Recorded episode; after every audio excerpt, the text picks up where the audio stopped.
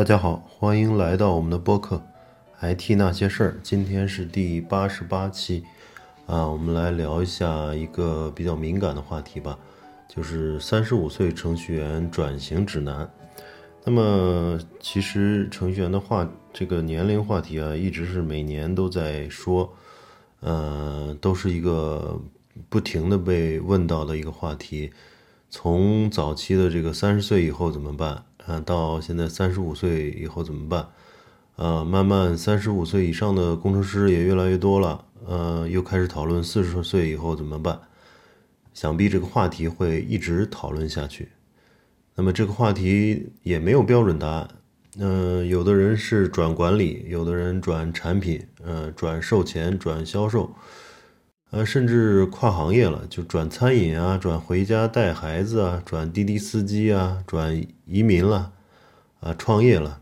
其实每个人都有自己的选择，呃，那里的各种滋味吧，只有自己知道。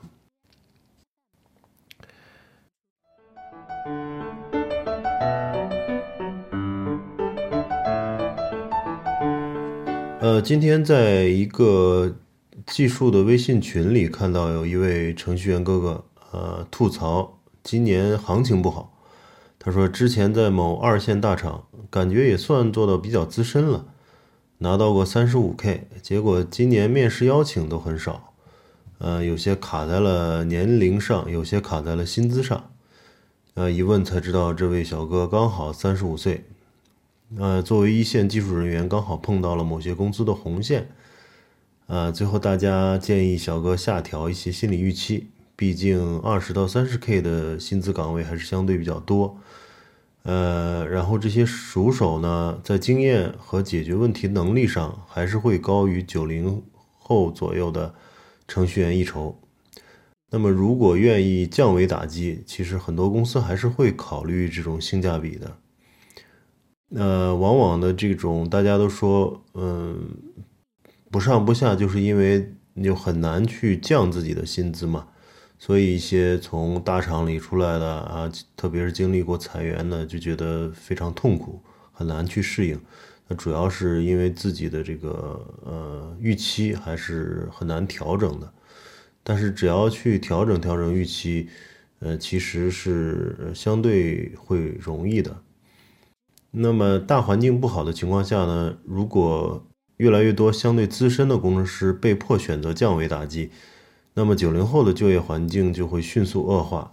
呃，那么从市场上也可以看出了，市场这个工作年限在一到三年的新手是真的是已经人满为患啊，经常会在 Boss 直聘发一些这个职位，呃，一些低端的职位往往一天就会收几百份简历。啊，所以因为前些年行业的井喷式发展嘛，使得很多毕业生跨专业转了过来。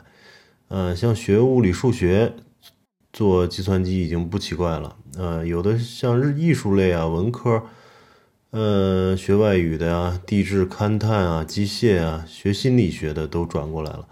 所以现在降降温也许是个好事儿。那么今天还有一个猎头朋友跟我讨论起年龄问题。在中国吧，尤其是互联网行业的喜新厌旧是个特色。呃，这种文化形成的原因有多个方面，我认为主要是以下几个。一方面呢是这些年大干快上嘛，主要是在应用层解决问题，真正触碰核心技术的公司还是很少的。因此呢，二十年经验和五年、八年经验的工程师差距其实并不明显。那么出于成本考虑，公司招聘一线技术人员的年龄范围呢就。划在性价比最高的这个年龄区域了，呃，能加班、肯熬夜、要求不高又乐于学习，呃，这些人虽然产出的东西质量、呃，经验上不如资深的工程师，但毕竟快速发展时期，唯快不破，先做出来再说，融了资有了钱可以再补充高级和资深的工程师架构师。那么第二个原因呢，是中国人确实多。嗯，毕业生尤其是多，产量冠绝全球，呃，于是对人员的利用上就粗放了许多，不像美国的 IT 产业呢，还需要大量中国、印度的移民去补缺口。中国的 IT 产业经历快速发展，啊，一方面每年八百万毕业生，大量博士、硕士，还有海归。嗯，虽然顶级人才哪里都缺呢，但基层人才在中国应该是不缺的，就是应该算全球最充裕的。那么就跟吃饭一样，那么饭菜多了，吃半碗扔碗扔半碗也算不上浪费了。那么第三点呢，就是中国的 IT 行业发展比美国还是晚。嗯，微软像微软和甲骨文上世纪七十年代创立的，后来的谷歌、雅虎呢，也都创立于九十年代。那虽然现在中美的发展越来越趋于同步，嗯，早年的差距还是相当大的。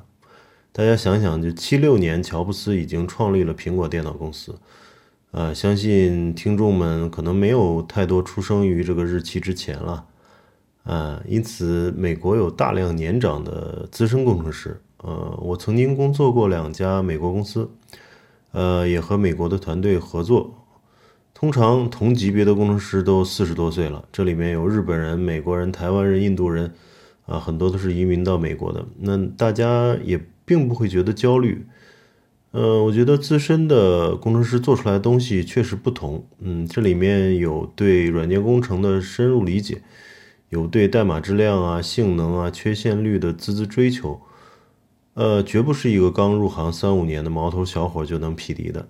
记得当时还有一位五十八岁的快退休的资深工程师在我们组啊也合作过，他依然在写代码，呃，而且因为在公司服务时间长，也接近退休年龄，呃，公司允许他在家工作。那么他在夏威夷买了房子，嗯，据说是经常吹着海风，面朝大海写代码，啊，非常舒服啊。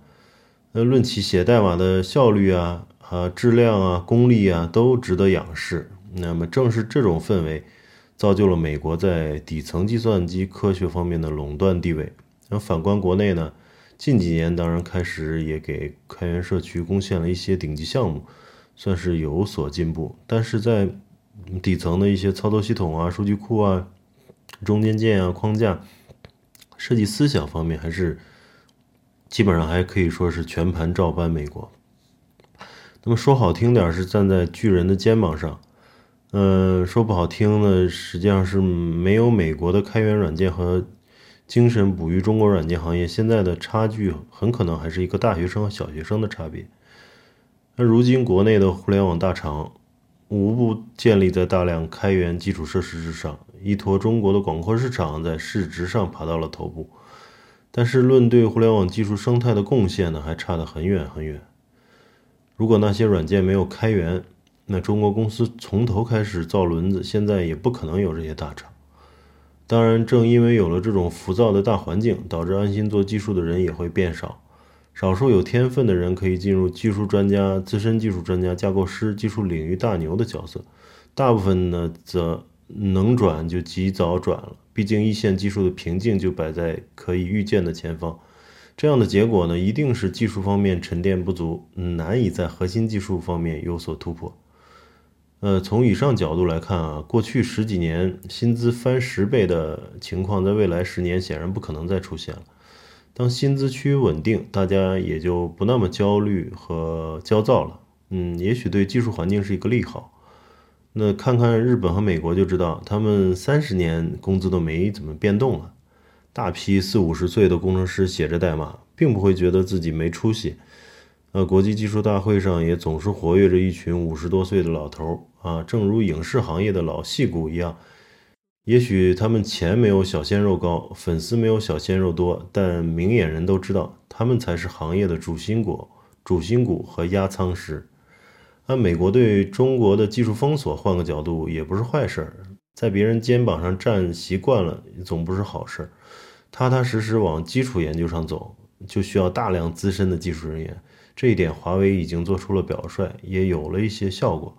美国如今歇斯底里要打华为，呃，却始至始至终没有提过打 BAT 或者 TMD。那么这些互联网一线互联网公司的也挺尴尬的，他们也都不打我啊。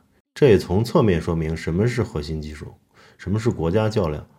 红到发紫的互联网公司，说到底也不过是卖些东西、点个外卖、打辆车，底层软硬件全部建立在美国发明创造并且开源的软硬件上，没什么骄傲的资本，也没有任何威胁美国技术领先的威胁。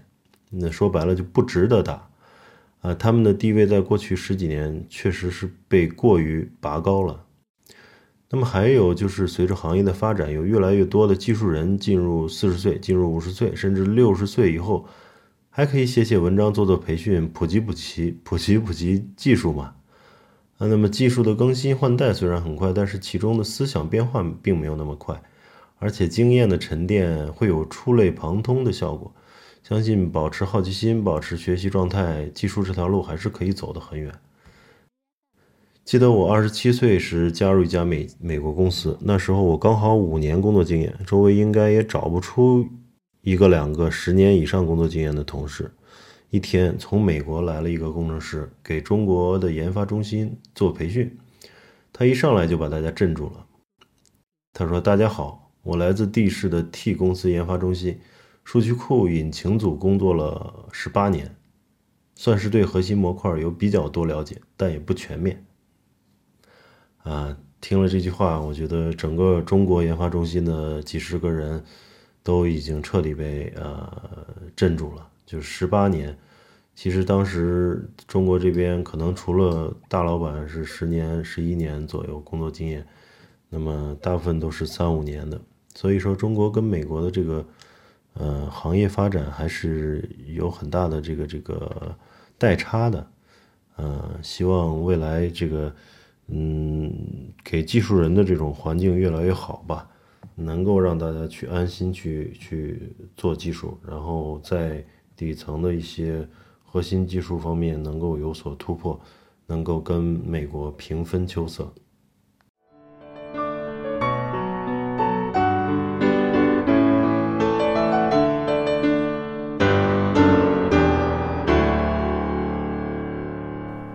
好的，那今天我们就先聊到这儿。嗯，有兴趣的可以关注我们的微信公众号 “IT 那些事儿”。嗯，感谢大家的收听，我们下期再见。